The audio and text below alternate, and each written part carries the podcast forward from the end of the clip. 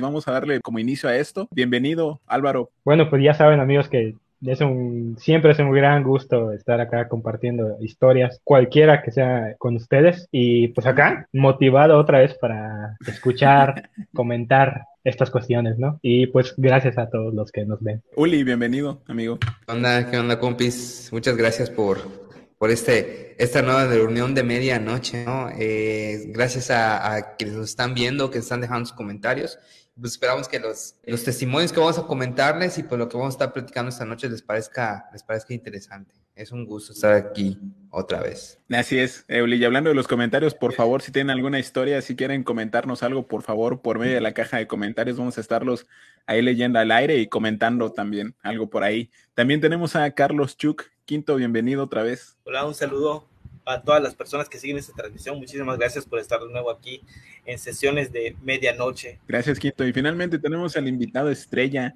tenemos al historiador más querido de la península, al guardián de la historia, Siete Suelas, Gran Turismo. Bienvenido, Hola, hola. No sé si, si me merezca ese título, ¿no? De historiador más querido.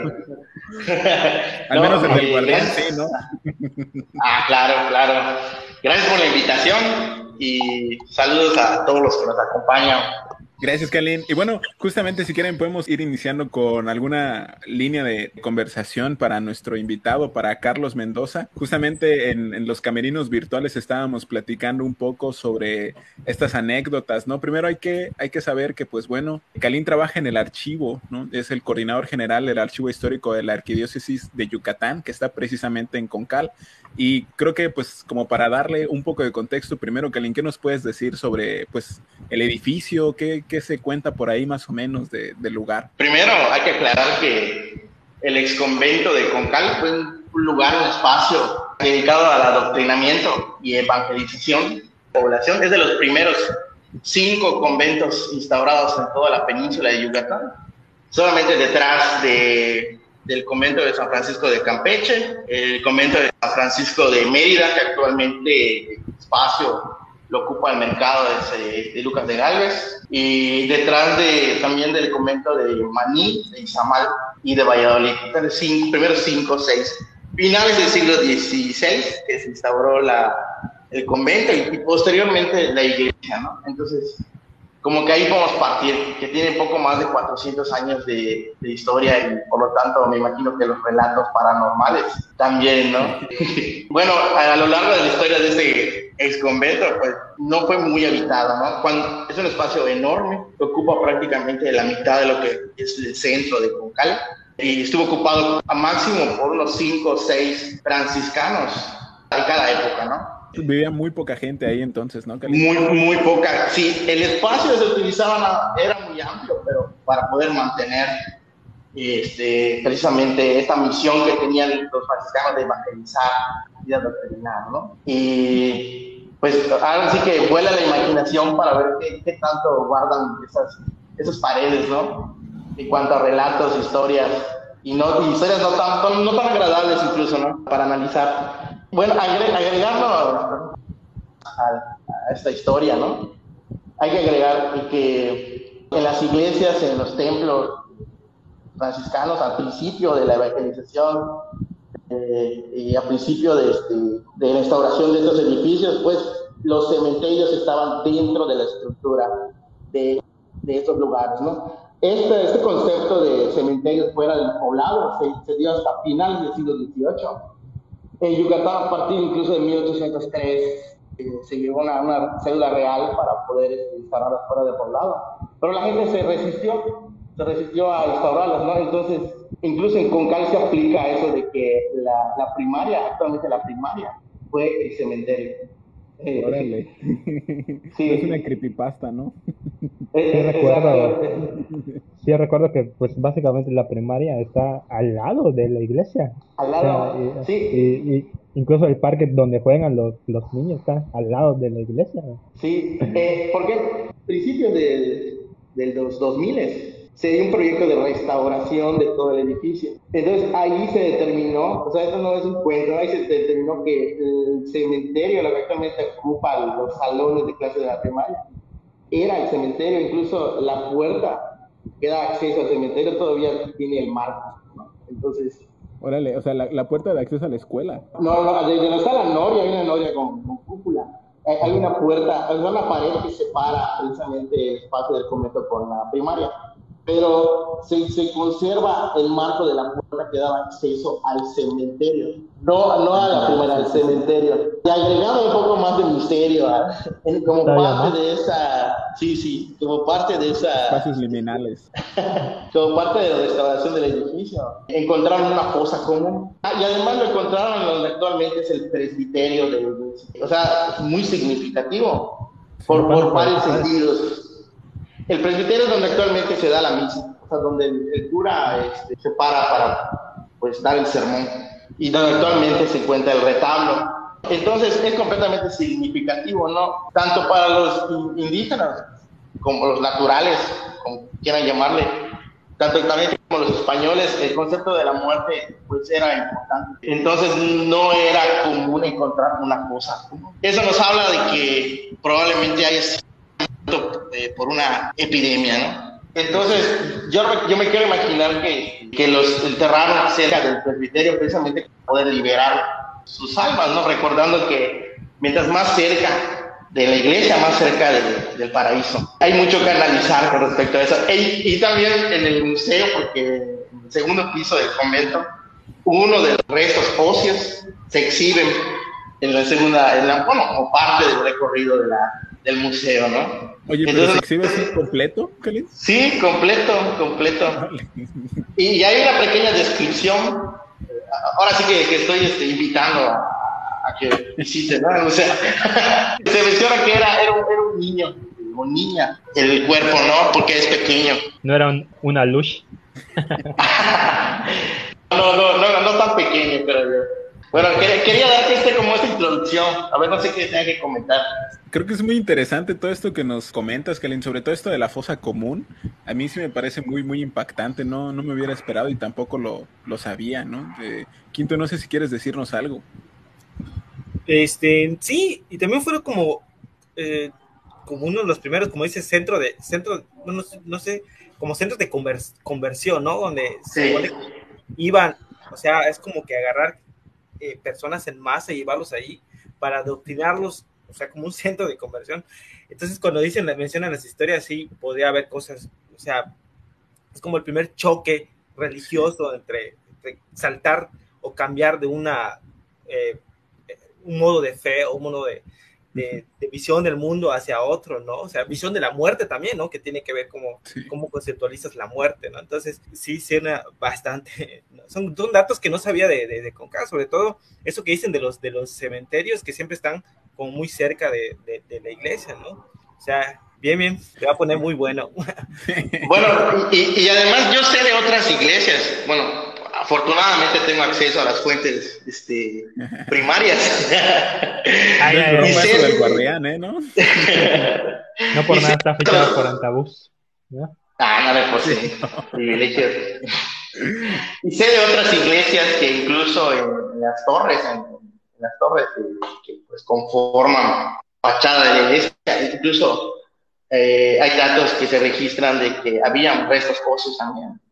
Y muchas veces por, por, durante la guerra de castas también se dio mucho de, de- de esconder cadáveres, las epidemias también, eh, como el cólera que azotó a Yucatán en 1827 y después en 1853. Incluso en la segunda oleada del cólera pues, se desapareció uno de los barrios Mérida, que es la de Santa Catarina, que actualmente ocupa el espacio de la expenitenciaría. Bueno, hay muchos temas que platicar al respecto del, del concepto de la muerte y la instalación de los. No, hombre, creo es muy interesante eso también que decías, ¿no, Kalin? De que pues realmente la, la escuela está en un cementerio, ¿no? Creo que muchas de las personas que nos están escuchando y también, yo creo que sí recuerdo haber escuchado eso de que es que antes la escuela era un cementerio y que lo dijeran en, en mi primaria, pues definitivamente no era así, ¿no? Sobre todo en una ciudad como, como Cancún, tan joven y que se podría rastrear eh, Ah, tan joven. fácilmente, ¿no? Uli, no sé si quieres comentarnos algo. Pues nada más que esto que, que menciona el, el Kalin, pues está bien chido, ¿no? Yo, no- yo no tenía idea de todo eso, pero sí se me hace como que un, un tópico, por así decirlo, o una manera muy convencional de ubicar una iglesia junto a un cementerio, ¿no? De hecho, es profundamente simbólica esta ubicación como dice Carlos, mientras más cerca de la iglesia, más cerca de Dios estás. Pues tiene mucho, mucho sentido con este rollo que decimos que las escuelas están construidas sobre un cementerio, en este caso sí es verdad. Pero todo esto que se va diciendo de, boca en boca, pues tiene, como podemos ver, un motivo histórico, ¿no? O, un, este, un antecedente, por así decirlo. Quién sabe cómo se fue transmitiendo eso, ¿no? De, y que se convirtió en oralidad y que al fin y al cabo sabemos que es literatura y con base en eso se fueron construyendo esos mitos urbanos que nosotros pues teníamos al, al estudiar en las primarias, ¿no? En las primarias públicas, secundarias públicas, que eh, se presume que todas están sobre un cementerio, ¿no? Pero más allá de eso, el simbolismo de estar encima de un vestigio, ¿no? Me acordé de las clases de literatura caribeña, ese famoso palincesto, cómo nuestras ciudades tienen las características de son eh, una cosa construida sobre otra, ¿no? Y que podemos darle la lectura en capas y al fin y al cabo encontrar pues como que un pasado debajo de lo que estamos viviendo nosotros, estamos caminando literalmente sobre el pasado, no sobre la historia. Entonces me encanta eso que, que menciona Karim porque en este caso pues cabría preguntarse qué pasó en donde estoy parado, ¿no? En donde, en donde vivo ahorita, en ese fraccionamiento que se acaba de construir con 2.000, 3.000 viviendas de interés social. ¿Qué había antes aquí? ¿Se veneraba algo acá antes? ¿Había una comunidad dedicada a no sé, algo en específico. O sea, todo lo que va surgiendo con base en estas dudas que van planteando la historia, ¿no? ¿Sobre qué estoy parado, vaya? Ese sería, sería el punto interesante a, preguntarnos. ¿Sobre qué estoy parado? ¿Sobre qué chingado estoy parado? Me encanta este rollo porque pues nos obliga a darle otras lecturas a los espacios que ocupamos. Mencionabas, yo, los espacios liminales, ¿no? Esos umbrales que separan un lugar de otro, profundamente simbólicos, pero también en sus usos, ¿no? Como en una casa, yo recuerdo las casas en donde vivía mi abuelita, que era una casa corrida. O sea, tú entrabas y veías toda la casa en una especie de pasillo, ¿no? Y luego atravesabas la sala, llegabas al comedor, luego llegabas a la cocina, en una especie de tirón, ¿no? Que creo que así se acostumbraban a construir antes las casas. Y yo me explico cómo serían las dinámicas de convivencia en espacios así, pensando, por ejemplo, las familias que tenían muchos hijos, cómo, cómo, cómo convivían en ese sentido, ¿no? ¿Qué prácticas cotidianas había ahí? Y eso en realidad es muy interesante no tenían el concepto de privacidad que ahorita sí tenemos, cada quien tiene su cuarto, bueno, al menos eso se, se, busca. Entonces ahí estaba interactuando todo, el adulto, el niño, el anciano, y era una especie de comunidad como que más, más concreta que la que tenemos ahora, no, no había esas, esas separaciones. Y eso también habla mucho de cómo veía el mundo o cómo se veía el mundo en el pasado. Entonces es bien interesante escuchar en, palabras del guardián de la historia aquí, querido Carlitos, pues todas estas cuestiones bien, bien interesantes del pasado. Oye, que bueno, a mí me sorprendió muchísimo lo de la fosa común particularmente porque pues recientemente tenemos estos casos y, lo que decías, ¿no? De lo del como un centro de conversión y precisamente hablando, por ejemplo, de estas escuelas en Canadá y en Estados Unidos, ¿no? Y todas las fosas comunes que se han encontrado, creo que, o sea, no estoy diciendo que sea el caso, pero pues bueno, sabemos cómo es el, colonialismo también, ¿no? Álvaro, no sé si quieres comentarnos algo antes de, continuar con, con, el guardián. Nada más para cerrar sus comentarios, yo creo que iba a comentar más o menos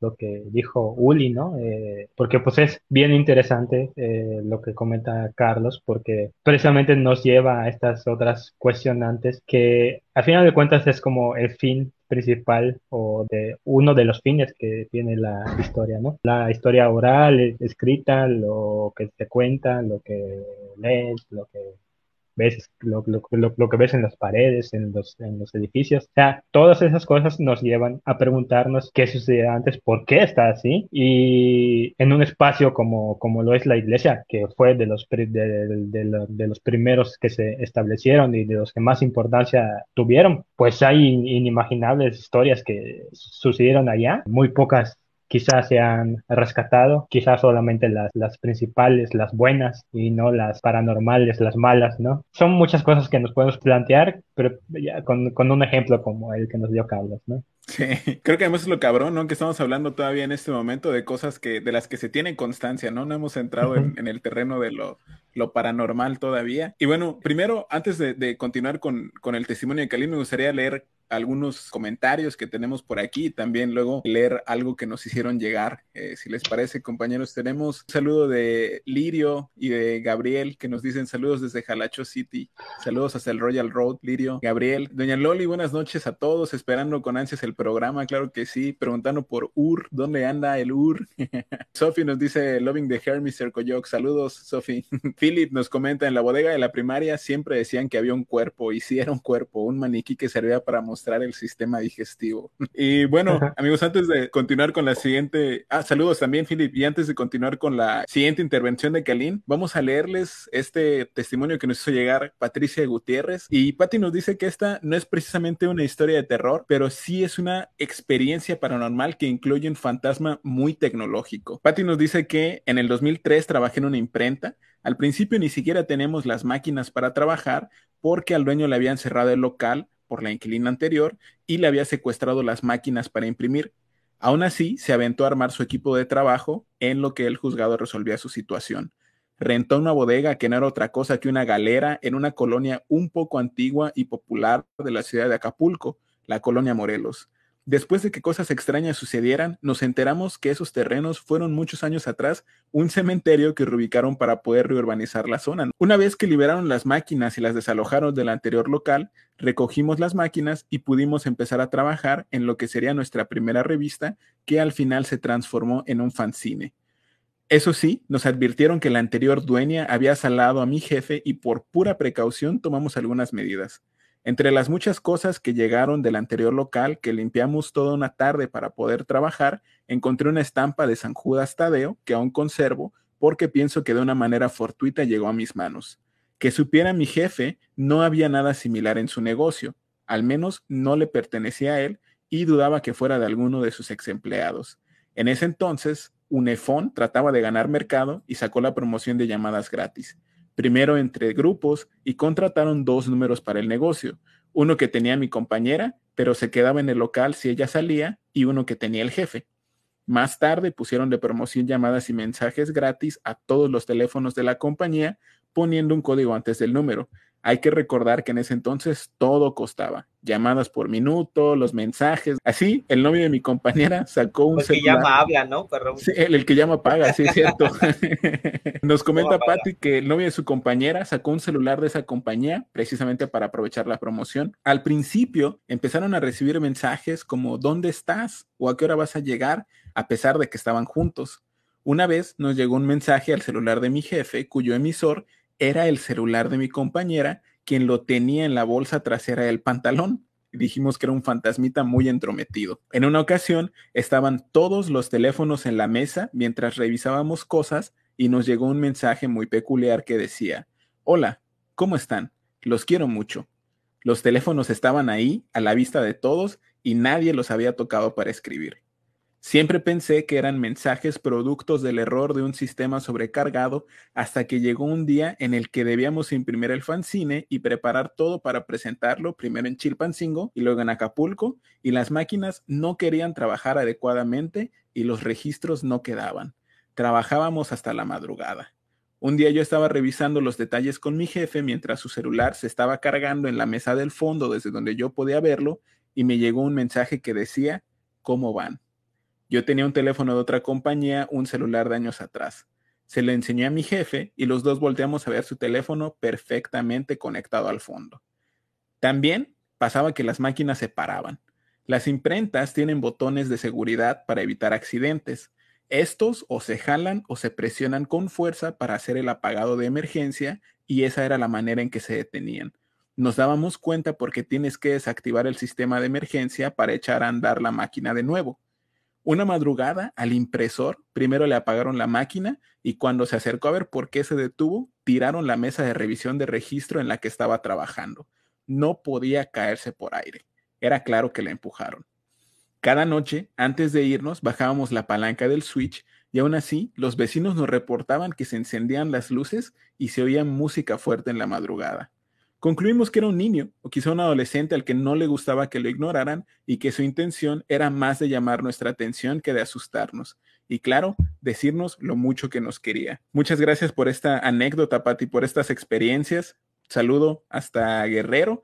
Y bueno, pues aquí teniendo y volviendo un poco como sobre el tema, conectando esta anécdota que nos acaba de compartir Patti, de nuevo tenemos la presencia de, los cementerios y de la reubicación, la redistribución de la ciudad y todo, todo esto. Kalin, ¿qué podrías comentarnos al respecto y también un poco más sobre las experiencias? Ahora sí, entrando un poco más en lo paranormal de lo que has, visto y experimentado en Concal. Bueno, eh, nada más para eh, agregar a lo último de los cementerios. Bueno, mencionar que otra parte histórica, ¿no?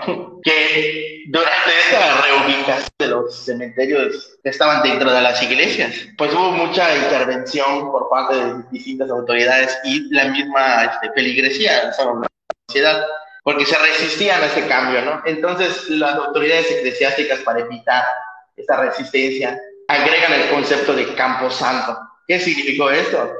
Que eh, en los espacios donde se va a ir a agregar el cementerio, tenía que estar bendito. O sea, el padre tenía que oficiar un ritual y agregar tres cruces. Incluso hay cementerios antiguos o camposantos, que casi no se utiliza ese término, donde se conservan una o dos cruces. Y yo, yo, yo me acuerdo de la, de la, del cementerio de, de Ishkam, cerca de, de, Chemach, que incluso ese cementerio hasta en las tumbas pone los zapatos o, o sandalias de personas fallecidas. No, aún no sé por qué lo, lo hacen, pero este, ahí se conserva una cruz.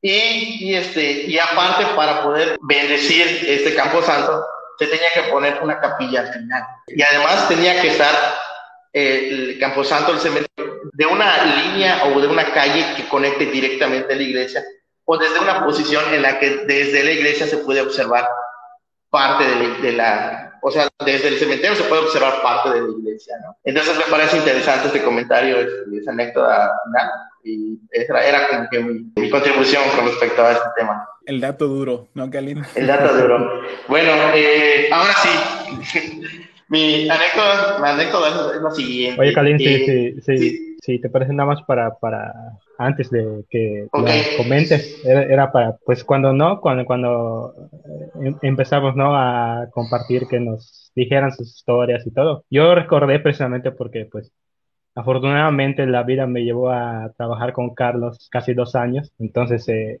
creo que justo cuando entré a, a, a, trabajar ahí en el archivo histórico de la iglesia, él justo junto con otro compañero que, que se llama Israel, en alguna ocasión me llegaron a, a comentar esta historia que va a decir Kalim y pues sí me sacó de onda, o sea, sí, sí, sí, dije, no manches, e-, eso pasó acá, justamente en este lugar acá al ladito. O sea, yo que nunca he, vivido, digamos, algo así tan paranormal o tan fuerte, pues sí, sí, sí, sí, me quedé así, así, de, ¿qué, pedo, ¿no? Entonces ahí recordé precisamente porque el otro Carlos, Kalim Quinto, nos, nos comentó que ya como, como, como ya conocía a Carlos, que si no tenía alguna, alguna historia por ahí, y dije, ah, es, es verdad, creo que este es el momento para que Carlos nos comparta esto, ¿no? Sí recuerdo que, que te, asustaste cuando, te lo conté, ¿no? no, bueno, esto se dio hace aproximadamente unos ocho años, al principio de mi historia eh, aquí, aquí en Concal, ¿no? Fue, fue durante el traslado del, de todo el archivo histórico de la catedral Y entonces empezamos ese proyecto de traslado. Pero, o sea, apenas conocíamos el edificio y pues sí nos sorprendió lo, lo inmenso que era, ¿no? Entonces, pues eh, estando trabajando, trabajamos hasta 7 de la tarde, 8 de la noche, pues de repente pues, empezamos a escuchar ruidos, pero de niños y de niñas jugando. Al principio, como no sabíamos la dinámica de la parroquia, no sabíamos qué tanto había en, en los cuartos aledaños, pues creíamos que eran niños que estaban jugando como parte de, de la doctrina, ¿no? Nos llamó mucho la atención porque horas muy tarde, ¿no? Seis de la tarde, siete de la tarde, y de repente lo escuchamos a un lado y después en otro lado, entonces ya, ya no era como, entre comillas, normal. Y entonces fuimos, fuimos preguntando eh, pues a las personas que trabajan en el convento, y nos dijeron que la doctrina será los sábados de 5 de la tarde a 7 de la noche, ¿no? Pero solo los, los, los sábados, nosotros trabajábamos de lunes a viernes. Entonces no había ninguna posibilidad, además de que fuesen niños jugando, ¿no? Y de repente, este, en uno de los cuartos donde actualmente están el acervo documental, pues hay una puerta una puerta este, casi casi corrediza que protege el, el, ambiente porque hay aire acondicionado. Entonces, cuando se da ese, ese, choque térmico entre el aire acondicionado y la humedad afuera, pues crea agua, ¿no? En la, en la puerta.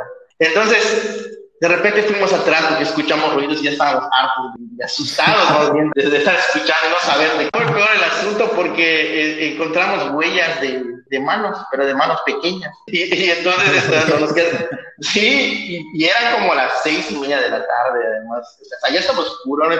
fue esa época donde oscurecía a las, a la, cuando mucho a, a, las seis de la tarde, ¿no? Entonces, pues nos quedamos así. Hay que comentar que eh, ahí en, en, en, en donde están eh, bueno, eh, en donde dices que, que, encontraron eso, es un segundo piso donde se tiene que subir con puta como 50 escalones. Aún así, si alguien hubiera subido, lo escuchas, ¿no? Sí, exacto. Y, y además hay una puerta detrás, es una puerta de madera. La intención era que se cree un microclima en medio para que no choque la humedad dentro, recordando del aire acondicionado. Entonces no había ninguna forma que desde afuera alguien toque la puerta y, y deje las, las huellas. Y además eran de manos pequeñas y además en la parte de abajo, no era o sea, a la altura de, de, un adulto, ¿no? Entonces, pues nosotros dijimos, ah, no puede ser, ¿no? Todos asustados. Lo están viendo, pero no puede ser. Queríamos volver a seguir trabajando al día siguiente. Bueno, eh, al día siguiente ya no estaba, pero a la siguiente semana volvimos a, a escuchar, incluso como estábamos empezando a, a, a, pasar las cajas que guardan los documentos, escuchábamos que nos tocaban las, las, las cajas, o sea, un ruido muy, muy evidente de que alguien estaba este, tocando las, las, las, cajas, ¿no?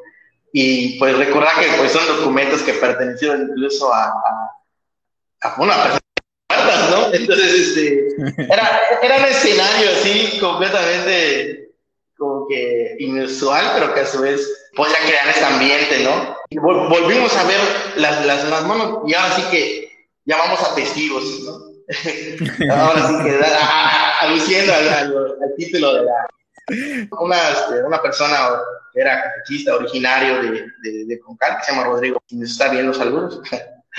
eh, pues fue con nosotros y también nos vio, vio las, las manitas y, o sea, lo platicamos con, con, sacerdotes y además este, estuve investigando un poco más la parte de arriba del de, de, ex convento. Mucho de estas fue utilizado para, este, para poner eh, el, a, al, la cruz de Jesucristo y, y, era como el lugar más sagrado de los espacios que, que tenía, ¿no? Eh, ¿Por qué? Porque pues donde estaba la cruz de Cristo ese era el lugar más respetable y donde se, se llevaba a cabo pues los rituales internos como, como, parte de su misión de los franciscanos, ¿no? Entonces, o sea, todos los, los elementos estaban ahí.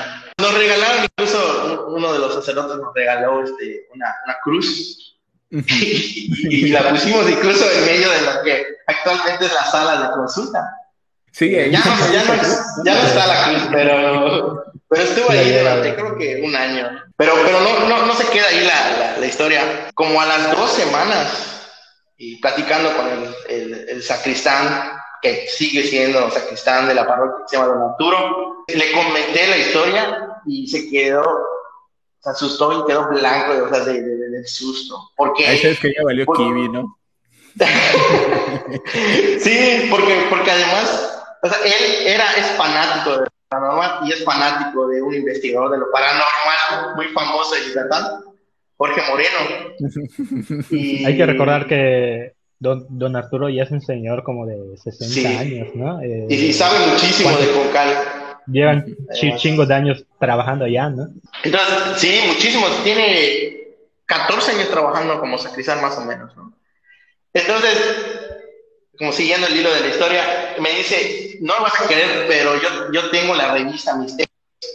Yo colecciono la revista Misterios. Y en una, en una investigación, me dice, en, una, un artículo de esa revista, menciona que el anterior sacristán le platicó a Jorge Moreno sobre, la, sobre los ruidos de una niña o, de un niño que, este, que parecía que estaba jugando. Eh, entonces, este, dice que incluso llegó a ver y a tener en su poder el juguete. Pero dice que en algún momento este, le, le dijeron que tenía que devolver el juguete de donde la agarró para dejar de, de, de, escuchar esos ruidos que eran muy evidentes, ¿no? Entonces, todo, todo, todos pues esos ingredientes, pues hicieron que, que casi, casi ya no queramos volver, ¿no? Pero, Pero sí, o sea, todo, el amor por la historia, ¿no? No. Exactamente, ¿no? Oye, pues si no que querías dialogar con los muertos, no tiene que ser por medio de los libros, ¿no?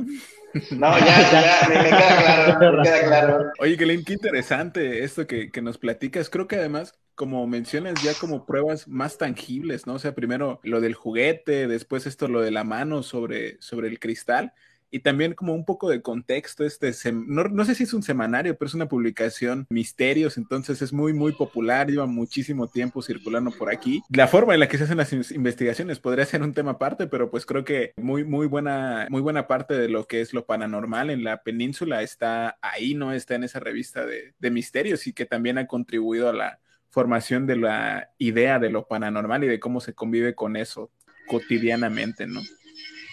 Sí, tanto así que tienen un museo, tienen un museo de lo paranormal, ¿no? Ah, es cierto, sí.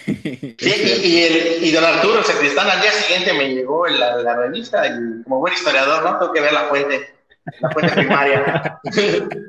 y sí, leí, leí el artículo y... y pues, qué decía? ¿Qué decía? Exactamente lo que les conté que hizo la investigación Jorge Moreno, que llegó a raíz de que se habían dado casos de, de, de personas que decían que se escuchaba muy evidentemente el ruido de, una niña o niño jugando en, los distintos espacios que ocupan el ex convento. ¿no? Tanto así que el sacristán dice que encontró el, el, juguete, lo describen, incluso no recuerdo muy bien la descripción, pero eh, según eh, Jorge Moreno le dijo que debería dejar el juguete ahí donde lo encontró y dice el sacristán que después que volvió ya no estaba se dejó de escucharlo. Entonces decidieron ir a, visitarnos. Fue como una forma de exorcizar, ¿no? En, alguna medida. Ajá, ajá, exacto. Oigan, siguiendo un poco sobre esta línea, Philip nos comenta, hace dos apuntes. Bueno, primero, saludos muchachos, muy buen programa. Saludos Philip, igual, gracias. Dice, muchas veces dicen que en las paredes se guardan sonidos durante los años y también nos comenta que en una apertura de sucursal, la gerente nos contaba que en esa sucursal aparecía alguien pequeño y en una ocasión no, creía, yo nunca lo vi y qué bueno, gracias a Dios, pero sí me tocó ver las huellas de las manitas en el polvo de la malla con la que se cierra la sucursal. Entonces seguimos igual con, con este indicativo, ¿no? Lo de eh, las huellas de las manos y como dice Kalin, supongo que igual a una altura que corresponde a, una personita de esa edad. Saludos, sí, es mi compañera con el que trabajo. Saludos, saludos. Y, en mi caso, ¿no? significativo el asunto porque estábamos con el proyecto, éramos nuevos todos nosotros en, en, la parroquia, ¿no? O sea, no creo que haya sido una casualidad. Sí, claro, como tú dices, todo muy, o sea, son, son muchas cosas, muchos elementos para decir que fue una casualidad, ¿no? Y bueno, eh, Uli, no sé, creo que tú tenías por ahí también algunas cosas que, que, comentarnos, no sé si quieres comentarnos ahora. Hace unos días se me acordó una experiencia que tuve, yo pensaba que, bueno, no, no he tenido experiencias paranormales, ¿no? Pero eso no sé si pudieran encasillarse en ese, pues, e, e, en ese, este, en, en ese cariz, ¿no? Pero Resulta que una vez andábamos por, eh, por unos terrenos ahí por Chichi Suárez, eh, los que sabrán aquí más o menos que vivían en Mérida, de la macroplaza, todo derecho cruzando el periférico, pues ya eso es Chichi Suárez, y un poquito más alejado del mero centro, pues ahí andábamos en un terreno. Entonces estaba con mi mamá, estaba con mi hermano, había varias personas allá. O sea, hay varios testigos de eso que les voy a contar, no, no, no me lo inventé. No.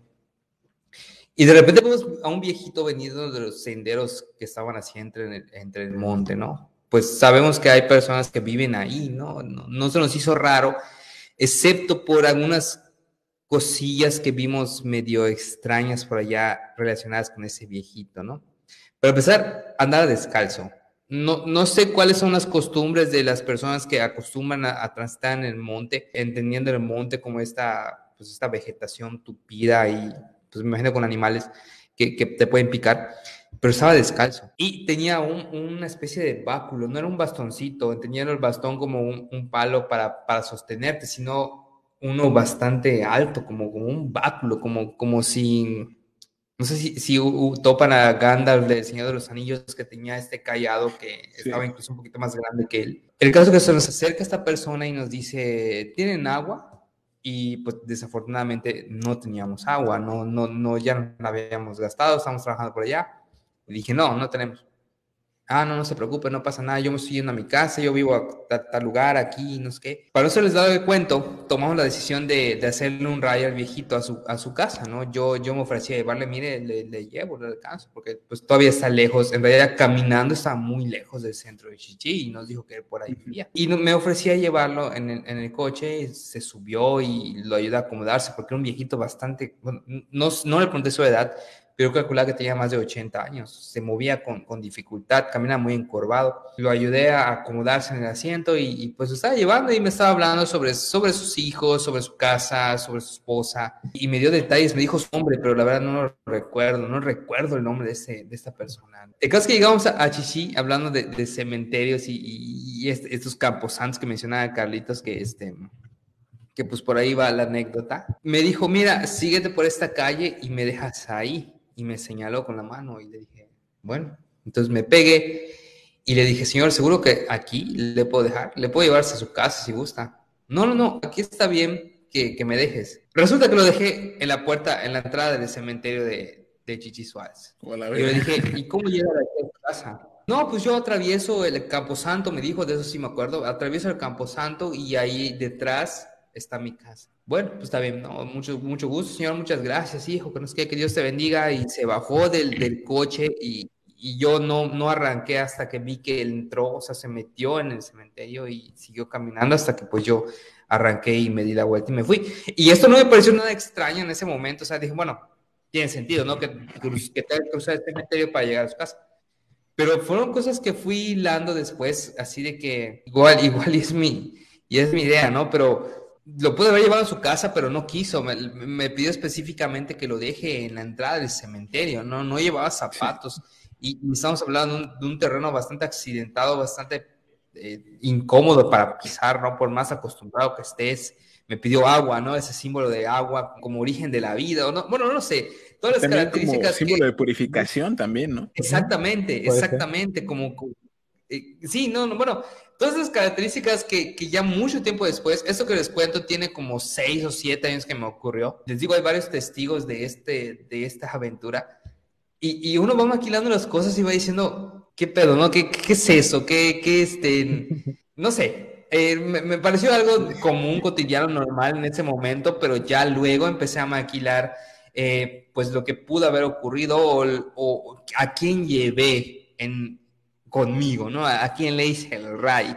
Y, se me vienen también esta, estas leyendas de gente que tiene contacto con, con ánimas, con muertos, con personas que han fallecido y las llevan a su casa, que casualmente es el cementerio. Y dije, bueno, no, no, no, no creo que sea algo así de, de, de intenso, ¿no? Pero pero Oye, que incluso, que incluso intercambian ah, cosas, ¿no, Uli? O sea, no sé, cómo las llevan a, algún lugar y estaba eh, muerta la persona. Y hablando de, en términos personales, esta persona me, inspiró mucha confianza, ¿no? Eh, me habló de, de, su esposa, habló de sus hijos. En realidad fue, fue algo muy extraño que... Y, ¿saben qué es lo que más me llama la, la atención de las cosas extrañas que nos ocurren, que no caemos en la cuenta de ellas hasta mucho tiempo después.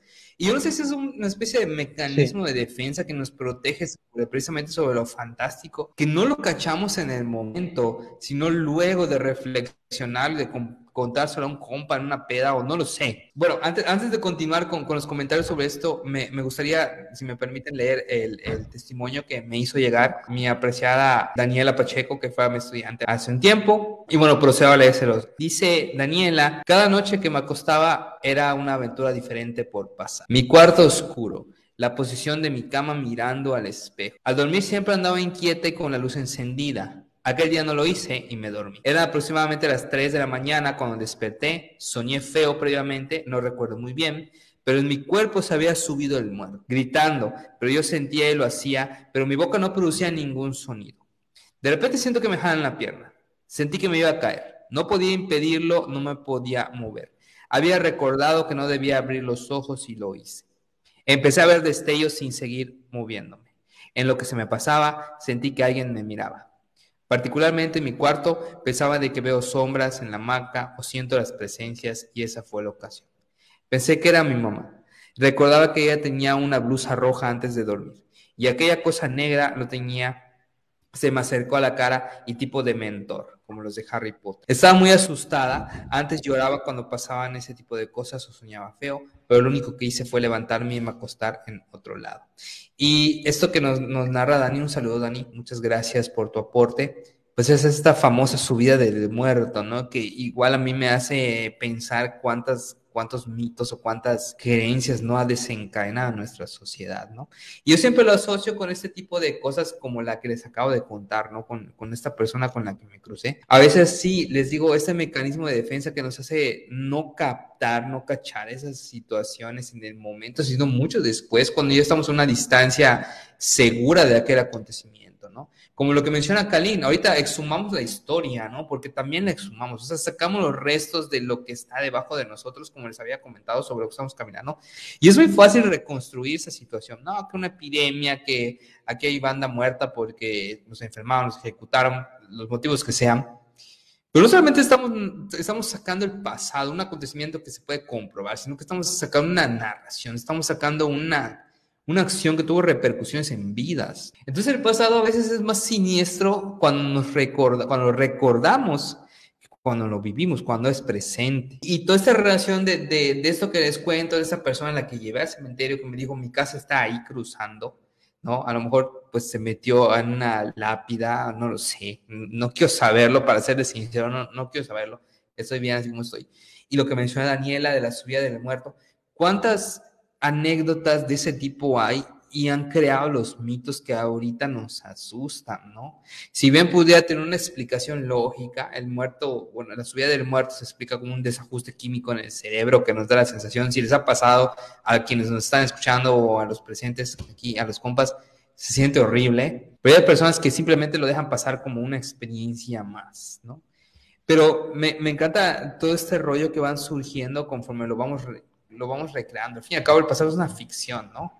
Y también tiene, hablando de nuestros recuerdos, y también tiene mucho que ver cómo construimos esa ficción y la vemos desde el presente. Entonces, este, pues, esa es mi anécdota, compas, esta es la de, de Dani y, creo que sí va como que a la discusión que estamos teniendo aquí, ¿no? Sí, se siente bien culero acordarse de eso, la neta trato de, no recordarlo, les digo, como que lo bloqueó mi cerebro porque sí fue, ya les, les digo luego, maquinando y pensando en esa situación después, años después, sí se me hace algo bastante creepy, bastante siniestro. No, hombre, y creo que además, eh, independientemente de lo que tú dices de la explicación científica que, que, puede haber o no puede haber, pues creo que además se suma otro elemento como el de, pues el de la hora, ¿no? Las 3 de la mañana, que sabemos que pues tiene también ahí cierto simbolismo en diferentes partes del mundo lo que tú decías, por ejemplo, de esta persona a la que, que llevas al cementerio también me, me, intriga muchísimo. Creo que también es una historia muy común justamente esa, ¿no? La de como encontrarse con, con alguien que te pide el, el ride para llevarlo a alguna casa, para llevarlo al cementerio y a final de cuentas resultó que esa persona con la que interactuaste, pues este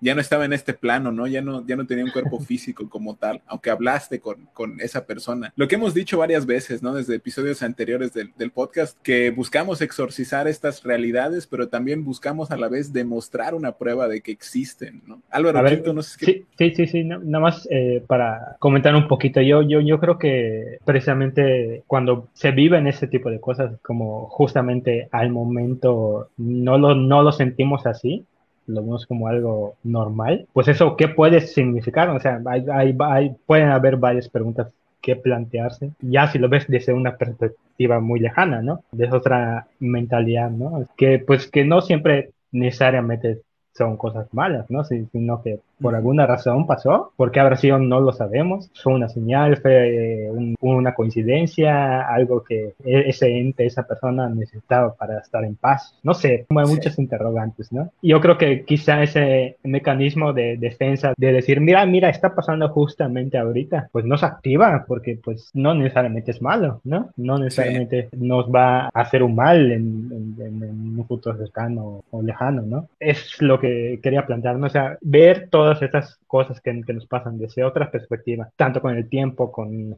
junto con otros pensamientos, nos lleva al punto de, de poder analizarlos y pensarlos de esta manera. ¿no? Creo que es lo que igual platicábamos con lo, el testimonio de Adán la semana pasada, ¿no? Que sí, al final él decía que lo interpretaba como que le daban al, algunas recomendaciones solo por el estilo y sentía mucha calma con las presencias. Y al final de cuentas también in, influye muchísimo eso, ¿no? La, la interpretación que le damos de este lado a estas cosas que pasan. Como tú dices, Álvaro, no tiene que ser necesariamente algo malo, ¿no? Quinto, no sé si quieres comentarnos algo.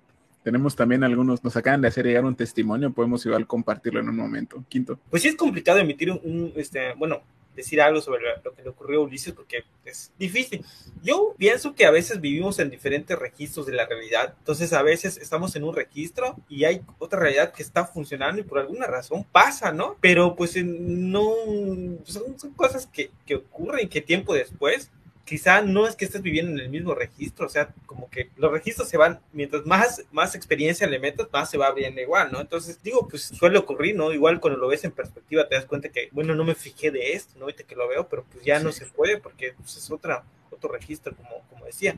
Pero igual vamos a leer los, bueno, leer los comentarios, a ver. Gracias, Quinto. Tenemos ahí otro testimonio más de eh, Philip. Philip nos comenta que muchos años atrás en los viajes por trabajo en una habitación de hotel con una puerta eléctrica. Recuerdo que fuimos tres personas. Había tres camas y cada cama tenía una lámpara.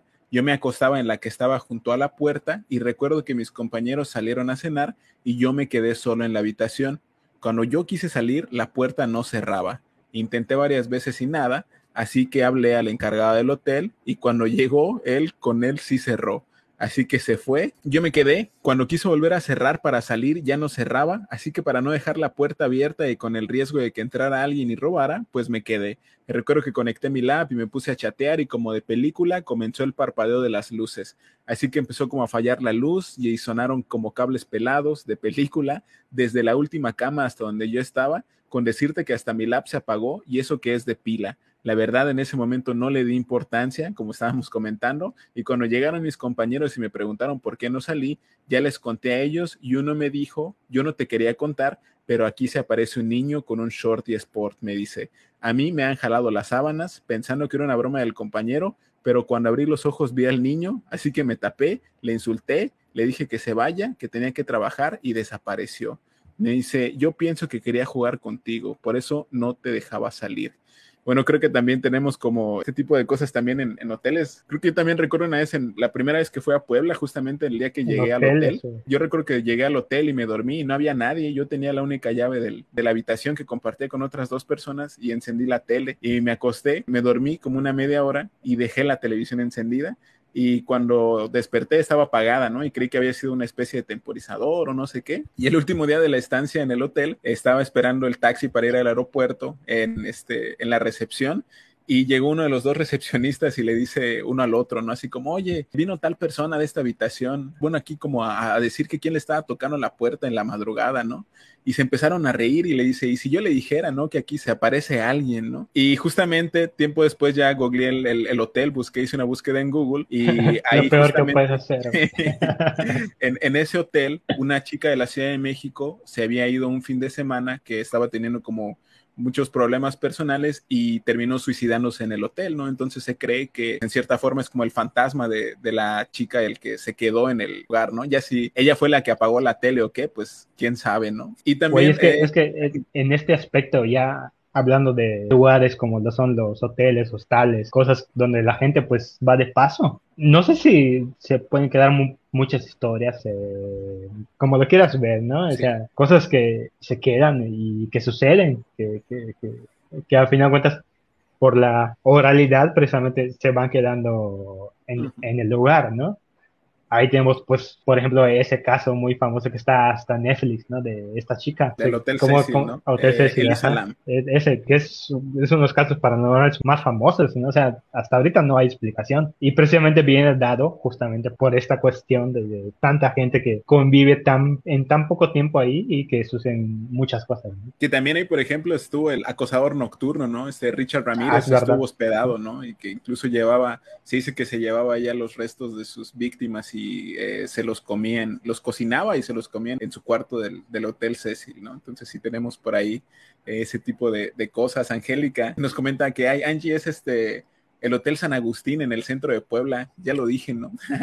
y también dice que las carreteras siempre son un escenario para este tipo de sucesos, así es, precisamente. Tenemos un testimonio que nos acaban de hacer llegar, Gabriel Hoyo, saludos Gabriel, nos comenta una historia algo extraña que pasó hace unos tres años. Tenía eh, entre 12 y me parece entre 12 años que se encontraba en Becal, en Campeche, Eran las 7 de la tarde aproximadamente. Me encontraba tranquilo con unos amigos jugando palitos chinos. Recuerden que este, en, en, Yucatán este juego donde se ponen unos palitos y hay que aventarle a uno de ellos y correr bases, ¿no? Lo extraño, dice Gabriel, comienza cuando se nos fue la pelota a la casa del vecino.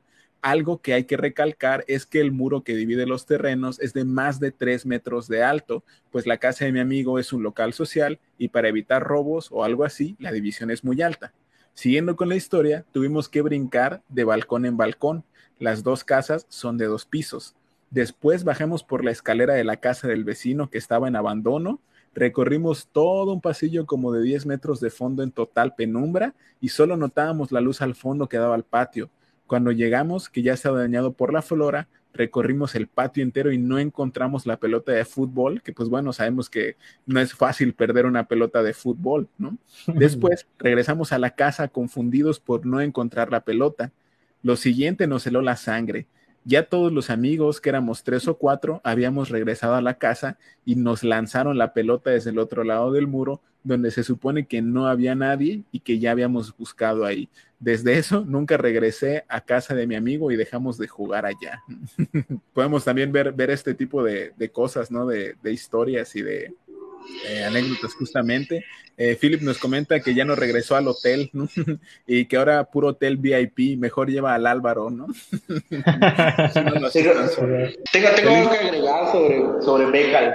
Hace poco fui, hace como dos meses, precisamente porque el párroco de, de Becal había encontrado en algunos documentos y algunos comentarios de peligreses de mayor edad que en la parte de atrás del ex convento este, había una entrada, hubo alguna vez una entrada que daba acceso a distintas cuevas que estaban, o sea, que conectaban distintas casas a, a la iglesia y al ex convento, ¿no? Y que en medio había, había dos, eh, dos cuerpos de franciscanos, o sea, tenían toda la, vestimenta de, de, de, frailes franciscanos. Y que hace, no hace poco, no hace mucho, perdón, hace aproximadamente unos 100 años, habían eh, procesiones para rendirle cierto culto a, a, los cuerpos que estaban ahí sentados, ¿no? Se dice que hace como 60, 70 se dejó de tener acceso a esa, a esa entrada. A mí me pareció fascinante y de hecho por eso acepté la invitación a ir, porque sé de buena fuente que ese espacio donde actualmente pecan fue un espacio de ritual maya, o sea, porque siempre las cuevas estuvieron ahí y siempre fueron utilizados para, para rituales mayas. ¿no? Me parece interesante que haya pasado toda esa cosmovisión. Y porque además, cuando se da, lo mencioné al principio, lo de los cementerios fuera de los poblados, fue de los primeros que hicieron su cementerio fuera de los poblados. O sea, había todo, hay, siempre ha existido ahí en ese espacio un, un ambiente chido con respecto a la muerte los rituales que hay detrás, ¿no? Pensaba, por ejemplo, en eh, Pomuch, Cali, ¿no? En donde justamente para estas fechas de finados, ¿no? Se sacan Exacto. los restos de las personas. Y está, y está muy cerca, pues, creo que sí está cerca Pomuch. Entonces, toda esa parte de Campeche siempre fue este espacio sagrado. Me parece sí. interesante que haya trascendido hasta la actualidad. Es muy importante y creo que además es, es, muy, muy particular esa forma, ¿no? Creo que estando incluso cerca en el, en el, como parte del Camino Real, por ejemplo, en Jalachó, pues no, no, no encontramos algo parecido, ¿no? Es que es la frontera. la frontera de la República Yucateca, ¿no? Oye, pero la, sí, sí, la hermana, sí gustaría, eh, hermana República de Yucatán, güey. Para, para, entrar necesitas tu pasaporte yucateco, güey. Tenemos un comentario mientras de Doña Loli Loli que nos comenta, siguiendo un poco con, con esta anécdota que nos acaba de platicar Ulises. Dice, yo se lo comenté a un vecino del lugar y al describir al viejito me dijo que hacía como tres años atrás un señor se perdió en el monte y nunca encontraron su cuerpo. Recorrieron todos los montes cercanos y específicamente tenía las características que el señor tenía. Eran las seis de la tarde cuando lo vimos y como a esa hora se perdió. Algo que igual me llamó la atención es que él se ubicaba por la ceiba y el árbol de Ramón y el sur y el este, el oeste, etcétera. Eso también nos sorprendió la forma de ubicarse. Sí fue aterrador, la verdad, a todos los que estábamos en ese momento nos espantó y más cuando nos dijo dónde lo dejábamos en el cementerio. Órale. Entonces tenemos, eh, como dice Uli, un poco más de estas cosas que luego como que medio pasamos por alto, ¿no? Fíjate, yo quería contar con la historia que, que acaba de escuchar ahorita. Sí, eso es muy cierto porque en los pueblos, en las comunidades, que alguien se pierda y que no lo encuentren, está muy cañón porque pues, el territorio aquí en Yucatán es plano y pues lo, digamos, los campesinos, la gente que vive en el pueblo ubica su monte, o sea, no conocen las veredas, conocen los cenotes, todo ese rollo. Que alguien se pierda así está cañón, o sea, ¿qué pasó? Punto que muera, porque se pierde el cuerpo, que nunca aparezca, ¿qué pasó? ¿no? Entonces sí, sí, está, está buenísimo. Para agregar eso, a eso que dice mi, mi madre, es mi mamá, saludos, está un mami. Este, ella estaba presente en ese, en ese acontecimiento, ¿no? Y era bien curioso esto que menciona, que ahorita se me viene a la mente, el señor se ubicaba por los puntos cardinales, ¿no? No, que mi casa está al norte, que mi casa está al sur. O sea, no, no parecía, bueno, no sé, eh, eh, igual estoy diciendo eh, muy, no sé, pero yo no me ubico por los puntos cardinales. Yo no sé qué sé dónde está el norte, a menos que tuviera una brújula en, en mis manos. No es donde está la isla o sea, ¿Quién se ubica? sí, sí, sí. bueno, nada más del norte. El norte Ni por las calles, ni por los números. nada más ese discurso me sé, ¿no? Que el norte es rico. Por las estrellas. Exactamente, ¿no? Pero en ese sentido, el Señor se ubicaba por medio de los puntos cardinales y, sus referencias eran árboles. O sea, aquí donde veas a Ramón, aquí donde veas a Eva, y yo manejando como un pendejo ahí, perdón, Señor, no sé cuál es ese árbol que usted me está diciendo, no sea malito, dígame cuando llegamos porque no lo conozco, ¿no? Y, se ubicaba de una manera muy extraña. Eh, me decía aquí, eh, o sea, los puntos cardinales con árboles, con, con con cosas que yo no utilizo de referencia porque las desconozco. O sea, dime la tiendita tal, la entrada de Chichi. Bastante anacrónica la conversación que tuvimos, ¿no? En el sentido de cómo me ubico. Porque, bueno, me imagino que hay que saber todas esas cosas para no perderse, como dice Carlos, ¿no? Como dice Karim, en el monte. Qué, qué extraño es que una persona tan, tan, eh, tan mayor, con tanto conocimiento sobre el, el, el terreno, el lugar, se pierda, porque él dijo que estaba perdido. O sea, yo no, no sé dónde estoy, me dijo, llévame a mi casa. Y lo llevé. Entonces, eh, desafía toda la lógica esta situación que nos fue presentando, ¿no? Y como dice Kalim, pues el, el terreno en Yucatán es plano, entonces te vas a perder. A menos que sea, supongamos, una persona muy mayor que ya tuviera ciertos padecimientos mentales, no sé, Alzheimer o algo así, que de plano no se acuerde, habría la posibilidad de que se llegara a perder. Pero por, por, la experiencia obtenida durante su vida y por el conocimiento que tiene de un lugar, a lo mejor vivió toda su vida ahí, ¿Cómo te explicas que un viejito se pierde? Y el señor estaba muy lúcido. O sea, pudo entablar una conversación con nosotros, me habló de su Pues sí te decía las referencias, ¿no, Me decía las referencias, se ubicaba, simplemente quería salir de ese lugar y que yo los dejara en ese punto donde lo dejé.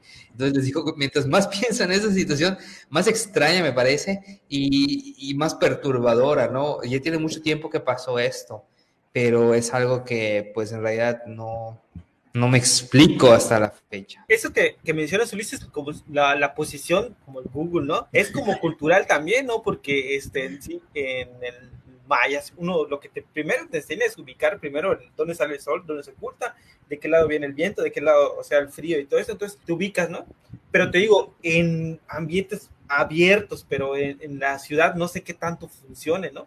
Sobre todo si hay edificios que te tapan el ocultamiento del sol, pues no te vas a ubicar, ¿no? Pero eso, y, este, lo, lo, que, lo que dices es, es, es interesante, ¿no? Porque pues, el posicionamiento, donde se ubica uno, tiene que ver mucho con, con, con, la, con, la, cultura. Sobre todo, como tú dices, de esta persona ya adulta que se pierde en un monte que conoce, si llegara a pasar algo, él sabe que qué caminos va a pasar la gente o, o a qué hora, o sea, lo ubica y quizá si no siente que está desorientado, va a buscar un punto en el cual puedan converger, eh, la, donde la gente va a pasar o algo así, pero que no aparezca, está, es como una, una desaparición más que una pérdida. Sí, ellos tienen sus referencias, ¿no? Les digo, no, o sea, la ceiba sí la ubico, la ceiba, ¿no? Porque pues, es un árbol bastante famoso, ¿no? Y, pero, o sea, que me digan, no sé, los nombres, sobre todo, sobre todo con los términos mayas que él utilizaba, o sea, yo no me, no me dijo, este árbol es me dijo un nombre que la verdad no recuerdo porque eran palabras en maya. Y,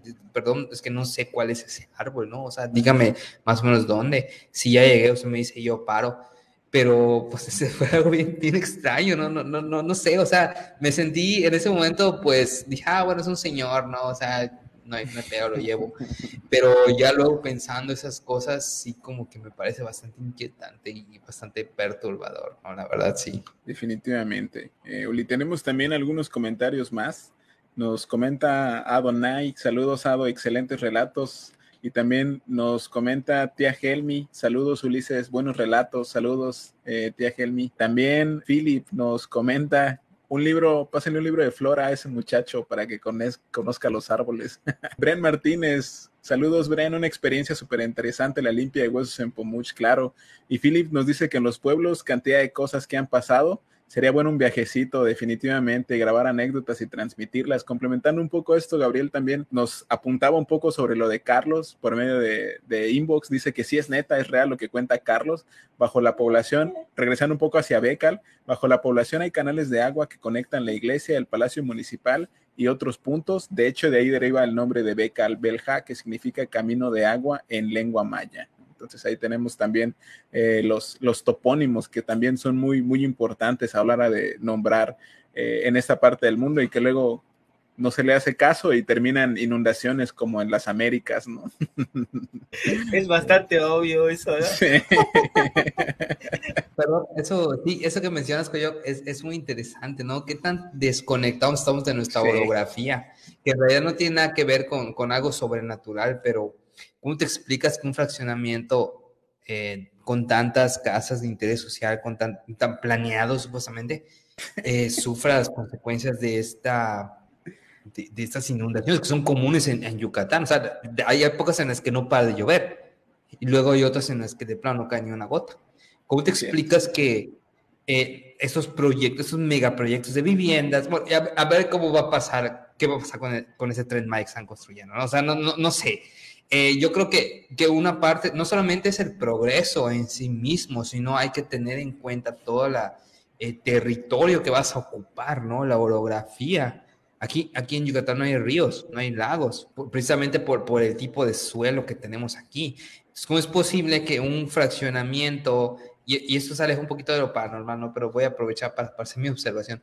¿Cómo es que un fraccionamiento tan exitoso, porque ha sido un éxito, héroes, o sea, un éxito en el, en el progreso como lo entienden estos estados, ¿no? Que mientras más casillas haya, mientras más gente viva ahí, más chido está, ¿no? ¿Cómo es posible que, que, que una situación como esa no se prevea? O sea, no, no, no, no es un territorio como Cancún que, que empezó a ocuparse hace menos de 50 años. O sea, conocemos la península en su, en su orografía. ¿Cómo es posible que pase eso? Yo, bueno, yo atribuyo eso precisamente a la ignorancia y al poco interés que hay por conocer ese territorio que se está construyendo. Porque no únicamente está, está precisamente asentado un territorio en el lugar en donde lo estás haciendo, sino todo lo que implica culturalmente, antropológicamente, históricamente, qué ha pasado aquí y cuál es nuestro proyecto futuro se puede realizar, pero no solamente es llegar y darle en la madre a todo y construir tus casas. Debe de haber un estudio previo, que se supone que para eso están, ¿no? Los expertos y demás. Entonces me, me causa curiosidad y, y, me interesa mucho cómo va a evolucionar nuestra ciudad, que, que está creciendo como un tumor cancerígeno. Antes el límite era el periférico, ahorita ya no es un límite, es una avenida más. ¿Cómo va a ser Mérida en 10, en 20 años, en 50 años? Qué tipo de ciudad vamos a tener, ¿no? Y ese futuro... exactamente, a mí, a mí se me hace un, futuro bien cyberpunk, ¿no? ¿Por qué buscamos el cyberpunk en urbes de Europa y, y, Estados Unidos cuando los tenemos en las ciudades de América Latina, específicamente en México y específicamente en la República de Yucatán? Entonces habría que ver cómo, cómo va evolucionando este pedo, ¿no? Pero más allá de lo sobrenatural, más allá yo creo que también lo sobrenatural tiene que ver con el desconocimiento de fenómenos. No necesariamente está asociado a lo malo, sino con lo desconocido. Y lo desconocido no necesariamente es malo, viéndolo de esa manera maniquea entre el mal y el bien. Simplemente es algo que no se conoce, porque no se ha abordado, porque no ha habido interés precisamente por abordarlo, ¿no? Entonces, bueno, nada más quería terminar con esa observación porque a mí sí me intriga cómo va a ser la ciudad. A lo mejor no la conozco, a lo mejor no la presencio, no la veo, pero cómo va a ser en 50 en 50 años, ¿no? Y cuando eso, si, si, vivo tanto, pues ya voy a tener como 80, ¿no? No lo creo, pero eh, pues ya veremos lo que sucede. Pero cabe preguntarnos esto, ¿no? O sea, igual a nuestra audiencia, ¿qué, qué piensa sobre esta, esta manera en la que estamos construyendo nuestra ciudad? ¿Y qué espacios nos quedan, por más familiares que sean, siguen siendo desconocidos, ¿no? Hablando del cementerio, hablando del centro, eso que ocurre a deshoras, ¿no? En la madrugada, qué ocurre en los conventos, qué ocurre en las iglesias, ocurre en los pueblos, a los que a veces nada más vamos como tipo White Scans a tomarnos fotos y a, y a comer en los mercados. ¿Qué más hay que eso, no? y todo lo sobrenatural que, que, que, está contenido en, esas, en esos aspectos, pues yo creo que es algo que nos estamos perdiendo en realidad y hace falta por descubrir. Hablando de, de los cementerios fuera de los poblados y de esa, ese crecimiento desproporcional en todos los sentidos de Mérida, Ahora que plan igual está rebasado, ¿dónde va, ¿dónde va a estar el cementerio? ¿Dónde va a estar el límite, no? Es cierto, esa es otra gran pregunta, definitivamente. Sí, sí, claro, claro. Güey, no solo eso, lo, lo, los cementerios, güey, los basureros, la, o sea, todo lo que implica el crecimiento de una ciudad, ahí va a estar la cuestión, ¿no? O sea, como precisamente deberían plantearse estas cuestiones, ¿no? Históricas, antropológicas, sociales. No sé si lo hacen o no, pero... Que hablan un poco del futuro de los de los cementerios igual, o sea, más que nada el futuro de los cementerios o el futuro del cuerpo de los, de, los habitantes de una ciudad, de un poblado, de una comunidad, qué va a pasar, ¿no? Y me topé hace, este, creo que es un artículo, está en el país, creo, pero es del 2015, ya tiene mucho, sobre los cementerios en Filipinas. Y ya la gente es tanto el, que la gente en Filipinas ya está viviendo en los cementerios, hay barrios dentro del cementerio, de los cementerios y todo, ¿no? Entonces, me pareció como que muy, no sé, cyberpunk o lo que, lo que sea, pero ya no hay el lugar en, y te vais a vivir en, los cementerios. Y hay, hay bóvedas tan grandes, hay mausoleos, en la gente ya se instala allá porque es como un, lugar para vivir, ¿no? Incluso le tiene metido electricidad, hay tendillas por ahí. Pero dije, ah, están súper adelantados, ¿no? O sea, o sea ¿cómo el concepto pues, se va adaptando, ¿no? De acuerdo a las circunstancias actuales. Eh, estaba pensando en esa novela de Saramago, de todos los nombres donde pasa como lo opuesto, ¿no? Donde el cementerio es el que se va expandiendo, pero creo que quizá pueda ser una forma muy simbólica de decirlo, pero creo que a final de cuentas también va, podría pasar eso, ¿no? O sea, sobre todo si pensamos en, en estos cementerios del norte de México, en donde están enterrados diferentes narcos y realmente parecen casas, ¿no? Los lugares en donde están enterrados con aire acondicionado y todo este lujo. ¿Qué pasará con ellos en un futuro? Ahí, ahí, ahí Caliente puede comentar, ahí va. no, es, es, que, es, que al final el, el, concepto como tal de espacio de cementerio es una representación de una ciudad, pero de los muertos. Es una réplica de una ciudad. Necrópolis, ¿no? Sí. Es la necrópolis donde, donde el lugar donde tú vas después de esta existencia. Y a mí me llama la atención lo que me mencionaste al principio, Carlos, este, este rollo de, del Camposanto, ¿no? Actualmente existe como que, bueno, no sé si en todas las religiones, pero en la religión católica únicamente pueden residir tus, tus restos mortales, llámense que te entierren o que te cremen, únicamente pueden residir en, en un espacio avalado, ¿no? O sea, tu cuerpo no, no vale, o sea, no, no está en gracia o, o, cualquier cosa que crean los católicos en ese sentido, si no está destinado precisamente a un espacio consagrado para albergar los restos mortales de una persona que ha trascendido la existencia, ¿no? Entonces, esto que mencionas de, de, de, la ciudad de los muertos, la necrópolis, bueno, yo creo que viene muy de la mano con lo que mencionaba Coyoc, somos un país cementerio, ¿no? En el norte hay lugares en donde cavas y encuentras restos humanos que ni siquiera tienen nombre, pero ahí están los vestigios, ¿no? Entonces, este, cómo están construidas, este cementerio nos ha tragado, o sea, ya, estamos viviendo en él sin ser oficialmente muertos. Entonces, eh, cabe preguntarse cuál va a ser la evolución de este concepto que tenemos de la muerte. Porque así como tenemos esta idea de trascendencia, de que regresamos cada año a consumir los alimentos de las personas que, que nos dejan, que nos quieren, también tenemos esta, pues esta, no sé cómo llamarle, este problema con las fosas clandestinas y, y, demás, ¿no? Sobre todo en ciertos lugares del país. hasta donde yo sé, aquí en Yucatán no pasa tan repetidamente eso. Sin embargo, estamos hablando de un país que está creciendo, o sea, no, no es la escuela, no es el convento, no es el fraccionamiento, es el país que está construido sobre un cemento y cómo esos restos sirven precisamente de cimiento para esta nación que se está formando. Que sabemos que este mito de la y de la nacionalidad y que el patriotismo son pendejadas que se fueron inventaron nada más como para tenernos ocupados durante un tiempo, pero cuando se empiezan a accionar precisamente estos valores es cuando nos preguntamos qué, qué, qué, rollo con, con, lo paranormal precisamente, ¿no? Con, con lo con lo sobrenatural o con los cadáveres o con los restos humanos. En realidad somos un país cementerio, ¿no? un, país que está creciendo sobre los restos de algo que está debajo de la tierra.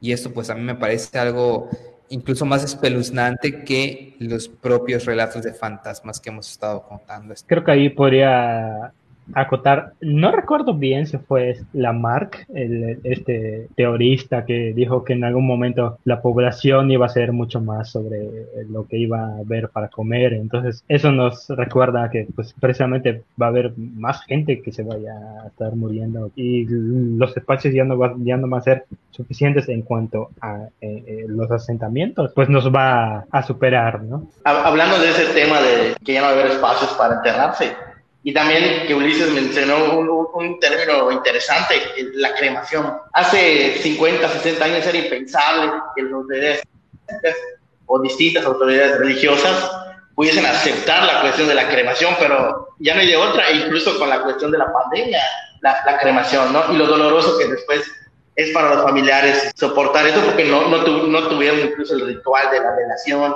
y, demás. ¿no? que están hablando de la cremación, creo que el COVID fue como una, bueno, el modo de qué hacer con los cuerpos es como un ejemplo de lo que podría pasar en situaciones muy complicadas, ¿no? Que, Pero que ya habían pasado antes, ¿no? Y, ya, ya, y aún así las soluciones no las, no las seguimos encontrando, ¿no? O sea, sí, eh, ante enfermedades eran las cosas comunes en el pasado, actualmente es la cremación. Y volvemos a lo mismo, ¿no? Pues la historia es un ciclo que se repite constantemente. Sí, precisamente. Entonces estamos condenados a, este eterno retorno, ¿no? Cada, cada 100 años llega una pandemia que nos diezme como, como especie y que entierra un chingo de los integrantes de, de la humanidad.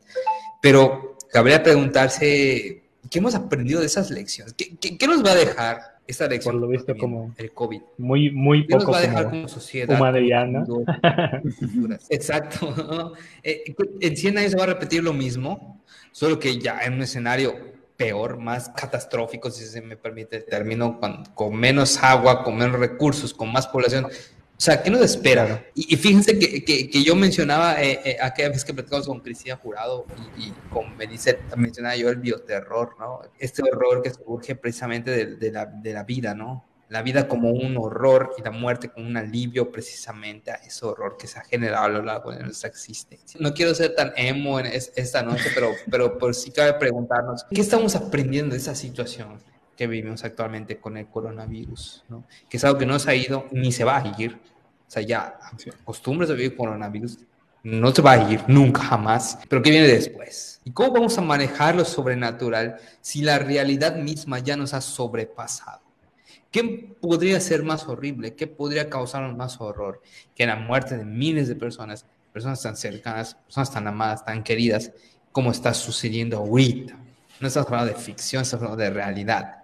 Entonces, ¿cómo nos vamos a asustar a partir de eso? Y eso es lo que a mí, lo que yo me pregunto y lo que honestamente me da miedo preguntar. Sí, precisamente yo, eh, eh, es como relacionándolo a que antes de eso era lo desconocido, ese miedo a lo desconocido, porque no sabíamos que iba a pasar esto. Entonces, ahora está pasando y, tenemos que encontrar una forma, ¿no? Lo desconocido de hace unos 5 o 6 años está pasando, precisamente viendo cómo hace 100 años pasó, como hace 200, 500 años pasó, pues le dieron la vuelta y es en el proceso que estamos, ¿no? A final de cuentas. Creo que es esto que, que también decía Uli, también quería recordar esto de que es lo que comentaba, no recuerdo si era Meritzel o si era eh, Cristina, pero como a final de cuentas toparnos con que este horror no era algo que fuese a pasar hipotéticamente, ¿no? O sea que, por ejemplo, la falta de agua no es algo que vaya a pasar en 10 años, no es algo que está ocurriendo en este momento, que el cambio, la crisis climática no es algo que nos va a afectar en 50 o 60 años, es algo que nos está afectando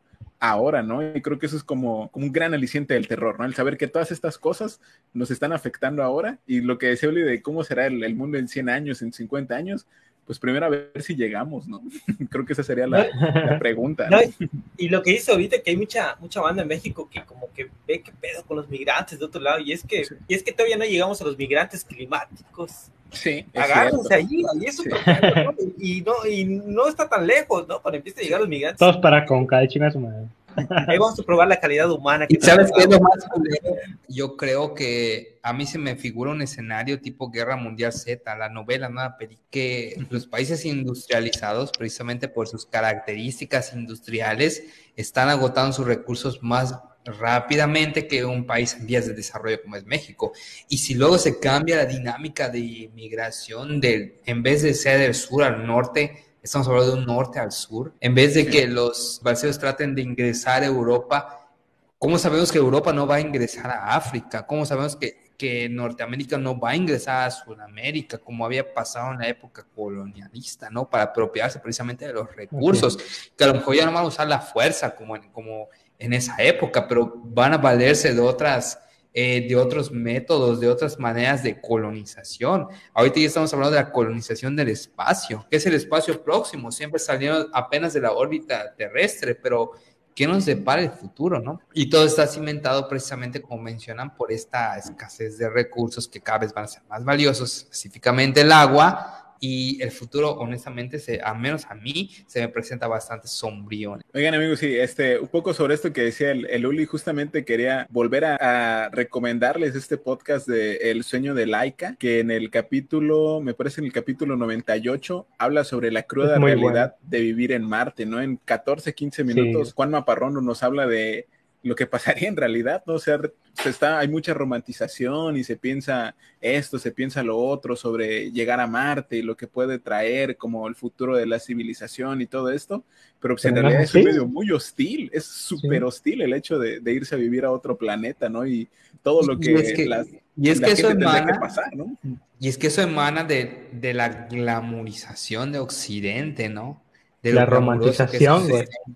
La romantización, precisamente que es propio de la cultura occidental. Romantizar algo es occidentalizar. Las buenas alternativas no caben en, lo hegemónico. O sea, si yo voy a conquistar un planeta como Marte, ¿no? Hablando, no lo voy a presentar como, como todos los problemas que va a devenir de eso, ¿no? Ahorita se, se, se contrata mano de obra barata para trabajar en Canadá. Y si en dos siglos se contrata obra barata de Sudamérica o de, o de, otros países en vías de desarrollo, como se les llama de manera políticamente correcta, para trabajar en Marte, ¿no? cuando haya máquinas en Marte, cuando, o sea, sí, es que es eso, ¿no? La glamorización de la conquista espacial y de la colonización de planetas, que bueno, yo creo que eso ya entra dentro de, un tema ya totalmente diferente al que estamos tratando. especulación. Pero si estamos precisamente eh, especulando sobre un futuro sombrío, yo creo que todo eso viene incluido. ¿Cómo vamos a manejar esas dinámicas? Porque yo no creo que por tratarse de otro planeta sean dinámicas nuevas.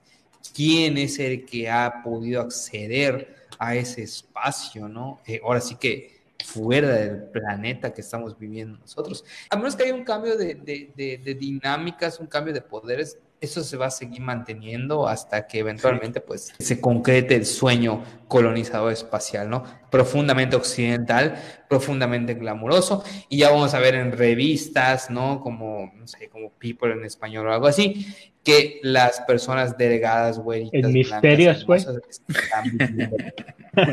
y que viven en Marte medio, medio rezagados. Pero bueno, lo hegemónico va a seguir siendo blanco, delgado, bello y, por supuesto, occidental. Nosotros vamos a espantar a los marcianos. Oigan amigos, entonces si quieren ya podemos ir cerrando, nos quedamos por ahí con algunos testimonios más de los que les invitamos a no perderse, vamos a leer unos comentarios más, vamos a ver, nos comenta eh, Philip, un especial en algún pueblo para transmitir, claro que sí sería muy bien.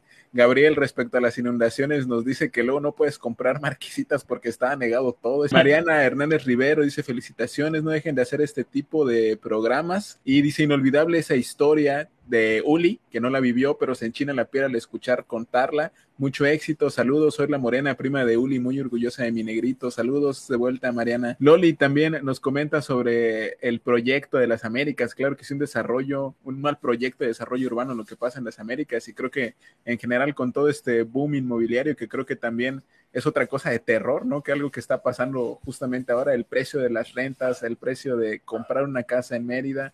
Eh, Gabriel nos comenta un poco al respecto. Dice, Tishkokop va a ser una colonia de Mérida en 10 años. No podemos decir que no con toda la especulación que hay respecto a los terrenos alrededor de la ciudad. También Fernando comenta, antes que crezca mi pueblo pasaban muchas cosas paranormales y ahorita que está creciendo son contados los casos que pasan. Patti nos comenta que los basureros se convierten en barrios de lujo. Ahí está Santa Fe en la Ciudad de México. Eso también ese es un gran tema, ¿eh? Y Philip también nos comenta que el miedo que la siguiente guerra sea por agua. No estamos muy lejos, ya es algo que se cotiza en la bolsa, el, el agua.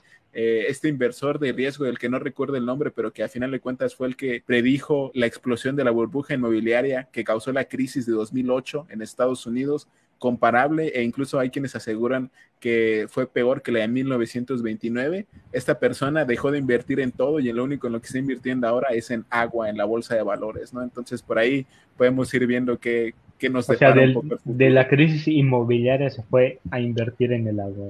Sí. No, es que esa crisis todavía no, no, no, no se recupera el mundo, güey. Sí, ¿No? ¿Todavía? todavía. Todavía. Ahí sigue así como que arrastrándose, pero no, sí. Ahí, ahí sigue arrastrando la crisis inmobiliaria.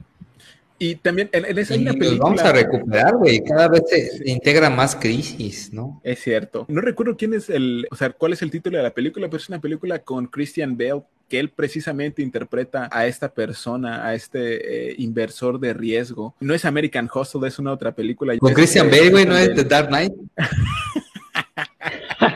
Oye, él es el empresario rico. Batman invirtiendo en, en, la bolsa. Batman es el, el, el, símbolo ideal. Batman es el símbolo ideal del status quo, güey. Y yo lo admiraba sí. cuando era morrillo y decía, huevo, Oye, Batman, pues, un pinche riquillo. Pues si era millonario, ¿por qué nunca invirtió, no, vea?